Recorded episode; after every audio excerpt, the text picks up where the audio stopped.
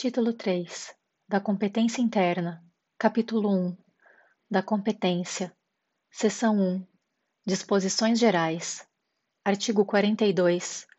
As causas cíveis serão processadas e decididas pelo juiz nos limites de sua competência, ressalvado às partes o direito de instituir juízo arbitral, na forma da lei.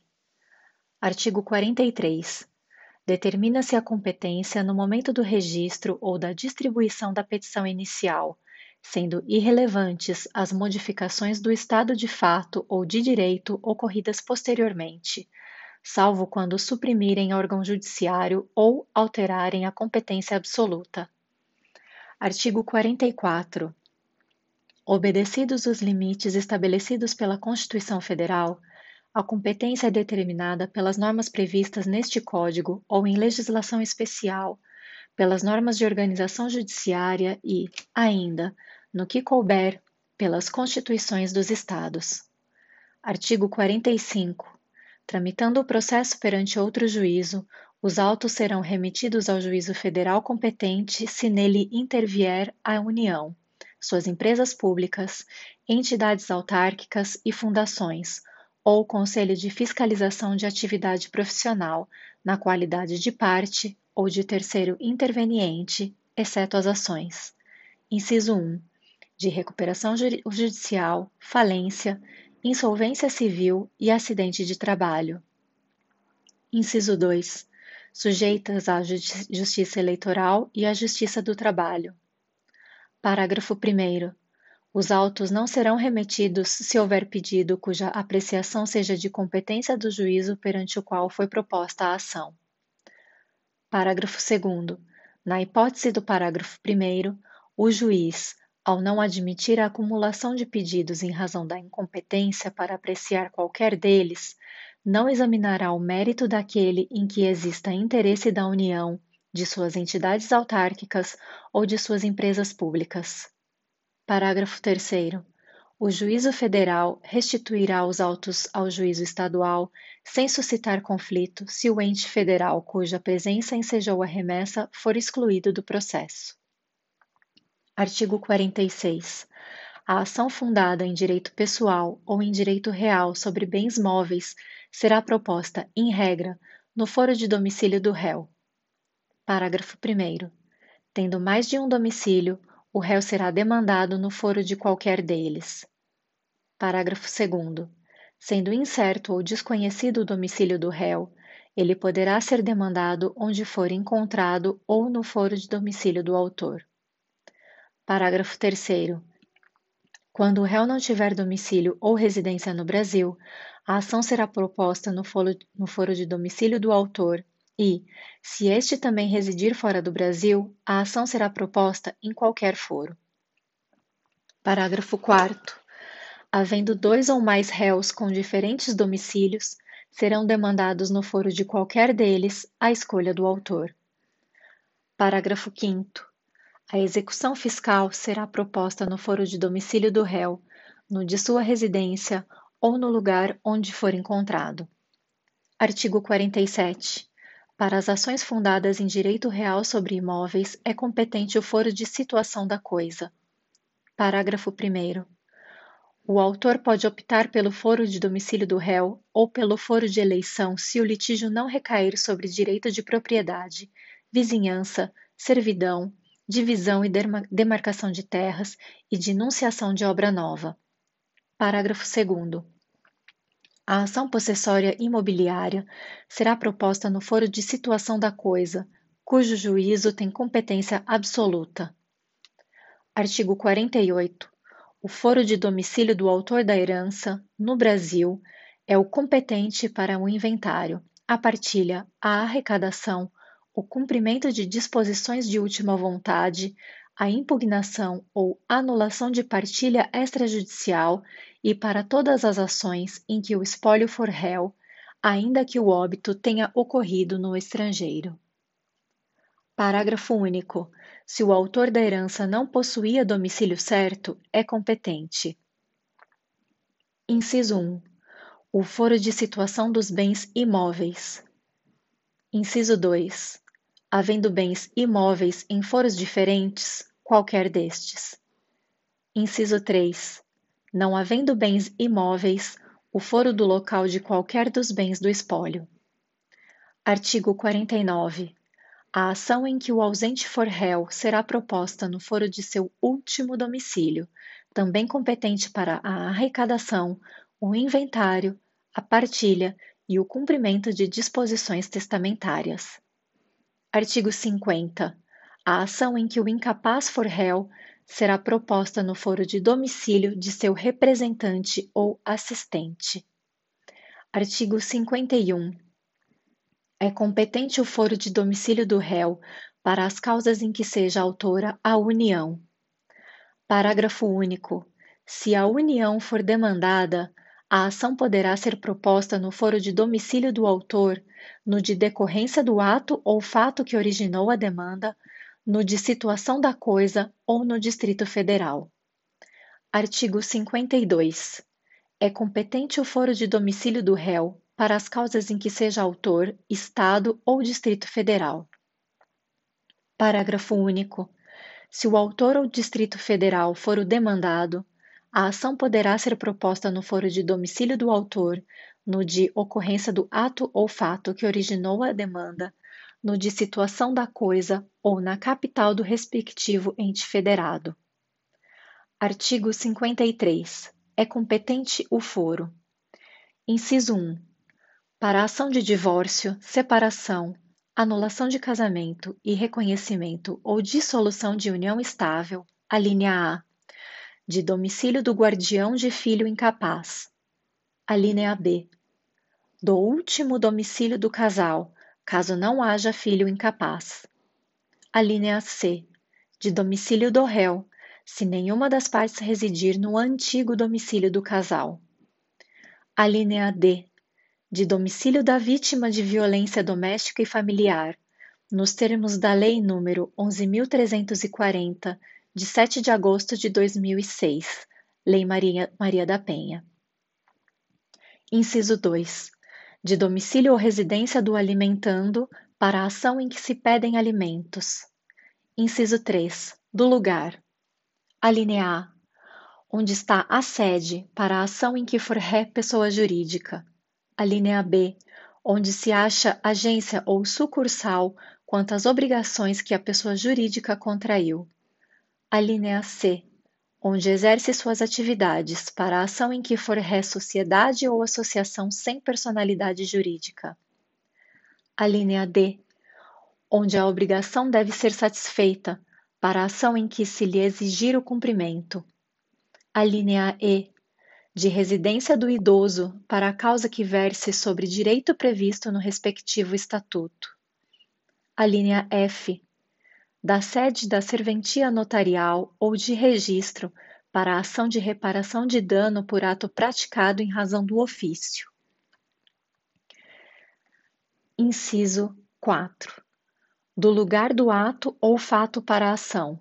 A linha A. De reparação de dano. A linha B em que for réu administrador ou gestor de negócios alheios. Inciso 5. De domicílio do autor ou do local do fato para ação de reparação de dano sofrido em razão de delito ou acidente de veículos, inclusive aeronaves. Seção 2. Da modificação da competência. Artigo 54.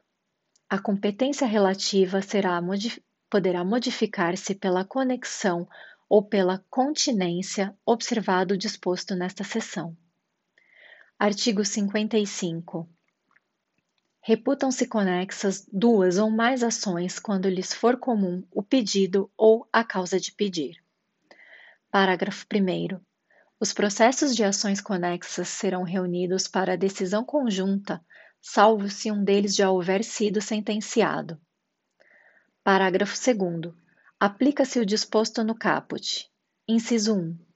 A execução de título extrajudicial e a ação de conhecimento relativa ao mesmo ato jurídico. Inciso 2. As execuções fundadas no mesmo título executivo. Parágrafo 3. Serão reunidos para julgamento conjunto os processos que possam gerar risco de prolação de decisões conflitantes ou contraditórias, caso decididos separadamente, mesmo sem conexão entre eles. Artigo 56. Dá-se continência entre duas ou mais ações quando houver identidade quanto às partes e à causa de pedir, mas o pedido de uma for mais amplo, por ser mais amplo, abrange o das demais. Artigo 57. Quando houver continência e a ação continente tiver sido proposta anteriormente, no processo relativo à ação contida, será proferida a sentença sem resolução de mérito. Caso contrário, as ações serão necessariamente reunidas. Artigo 58. A reunião das ações propostas em separado far-se-á no juízo prevento, onde serão decididas simultaneamente. Artigo 59. O registro ou a distribuição da petição inicial torna prevento o juízo. Artigo 60. Se o imóvel se achar situado em mais de um estado, comarca, seção ou subseção judiciária, a competência territorial do juízo prevento estender-se-á sobre a totalidade do imóvel. Artigo 61. A ação acessória será proposta no juízo competente para a ação principal. Artigo 62. A competência determinada em razão da matéria da pessoa ou da função é inderrogável por convenção das partes. Artigo 63. As partes podem modificar a competência em razão do valor e do território, elegendo o foro onde será proposta a ação oriunda de direitos e obrigações. Parágrafo 1. A eleição de foro só produz efeito quando constar de instrumento escrito e aludir expressamente a determinado negócio jurídico. Parágrafo 2. O foro contratual obriga os herdeiros e sucessores das partes. Parágrafo 3. Antes da citação, a cláusula de eleição de foro, se abusiva, pode ser reputada ineficaz de ofício pelo juiz, que determinará a remessa dos autos ao juízo de foro de domicílio do réu. Parágrafo 4. Citado, incumbe ao réu alegar a abusividade da cláusula de eleição de foro na contestação, sob pena de preclusão. Seção 3. Da competência. Artigo 64. A incompetência, absoluta ou relativa, será alegada como questão preliminar de contestação. Parágrafo 1. A incompetência absoluta pode ser alegada em qualquer tempo e grau de jurisdição e deve ser declarada de ofício. Parágrafo 2. Após manifestação da parte contrária, o juiz decidirá imediatamente a alegação de incompetência. Parágrafo 3. Caso a alegação de incompetência seja acolhida, os autos serão remetidos ao juízo competente. Parágrafo 4. Salvo decisão judicial em sentido contrário, conservar-se-ão os efeitos de decisão proferida pelo juiz incompetente até que outra seja proferida, se for o caso, pelo juízo competente. Artigo 65. Prorrogar-se-á a competência relativa se o réu não alegar a incompetência em preliminar de contestação. Parágrafo único. A incompetência relativa pode ser alegada pelo Ministério Público nas causas em que autuar. Artigo 66. Há conflito de competência quando: Inciso 1. Dois ou mais juízes se declaram competentes. Inciso 2. Quando dois ou mais juízes se consideram incompetentes, atribuindo um ao outro a competência. Inciso 3. Entre dois ou mais juízes surge controvérsia acerca da reunião ou separação de processos. Parágrafo único. O juiz que não acolher a competência declinada deverá suscitar o conflito, salvo se a atribuir a outro juízo. Capítulo 2 da Cooperação Nacional. Artigo 67. Os órgãos do Poder Judiciário, estadual ou federal, especializado ou comum, em todas as instâncias e graus de jurisdição, inclusive aos tribunais superiores, incumbe o dever de recíproca cooperação por meio de seus magistrados e servidores. Artigo 68. Os juízos poderão formular entre si pedido de cooperação para a prática de qualquer ato processual. Artigo 69. O pedido de cooperação jurisdicional deve ser prontamente atendido, prescinde de forma específica e pode ser executado como: Inciso 1. Auxílio direto. Inciso 2. Reunião ou apensamento de processos. Inciso 3. Prestação de informações. Inciso 4. Atos concertados entre juízos cooperantes. Parágrafo 1. As cartas de ordem, precatória e arbitral seguirão o regime previsto neste Código. Parágrafo 2. Os atos concertados entre juízes cooperantes poderão consistir, além de outros, no estabelecido de procedimento para Inciso 1. A prática de citação, intimação ou notificação de ato. Inciso 2. A obtenção e a apresentação de provas e a coleta de depoimentos. Inciso 3. A efetivação de tutela provisória. Inciso 4. A efetivação de medidas e providências para a recuperação e preservação de empresas. Inciso 5 a facilitação de habilitação de créditos na falência e na recuperação judicial. Inciso 6. A centralização de processos repetitivos. Inciso 7. A execução de decisão jurisdicional. Parágrafo 3. O pedido de cooperação judiciária deve ser realizado entre órgãos jurisdicionais de diferentes ramos do Poder Judiciário.